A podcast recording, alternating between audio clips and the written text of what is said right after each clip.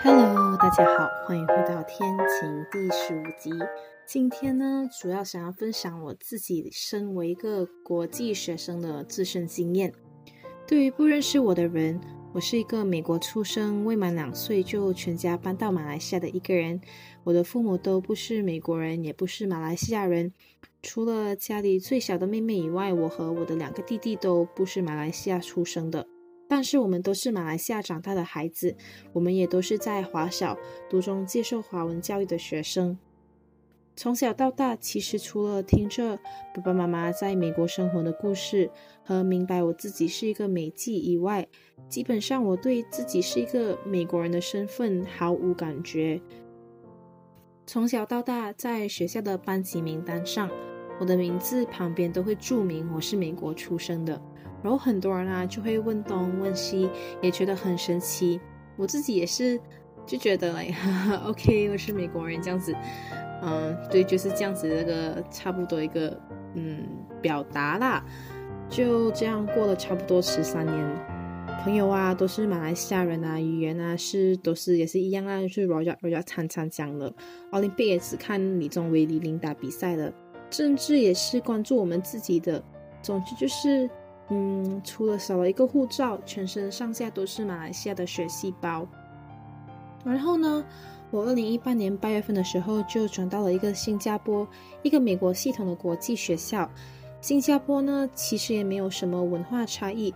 但是学校呢，我就觉得嗯有点乱七八糟，嗯，很多学生像我一样拿着出生地的护照，却没有在出生的地方长大，因为父母工作关系，也许每四五年就全家搬家。也有人是新加坡人，但是因为从小接受国际教育的关系，所以更像外国人。也有外国出生在新加坡长大，但不像真正的新加坡人。我也记得也有人和我说过，因为家里关系时常搬迁，在哪里都没有归属感。即使在新加坡四五年了，也一样不认为这是他的家。我从第一天开始，我介绍自己，不知道为什么就觉得自己感觉身份很复杂，好像讲什么都不对。讲自己是美国吧，我又不觉得自己很像美国人；讲自己是。马来西亚来的吧，又觉得自己的身份护照感，嗯，感到有点愧疚。所以经过一番思索，我现在都会说自己是哦，我是美国出生，然后我是在马来西亚长大的这样子。嗯，申请大学呢，然后就开始和同校学生交流的时候，我一开始都在寻找自己的圈子。马来西亚的学生一开始我没有什么找到，新加坡学生的圈子都。不像真正的新加坡人，美国的我又没有太多归属感，所以嗯，没有没有，还有我用我父母长大地方作为身份交朋友，也感觉有点奇奇怪怪。我就好像那一块不符合任何空位的一个 puzzle piece。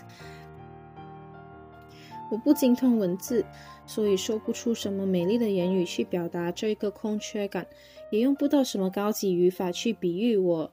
偶尔的身份迷失，但我想，在跟很多人试图寻找一丝熟悉感之后，我发现我至少有一个打从心底认同的一个家。若有人问起，也只有一个地方会直接出现在我的脑海里，那是我长大跟爸爸妈妈、弟弟妹妹度过很多年的地方，是我一口一口以这个地方为印象，吵着要回家的地方。所以呢，嗯，我想。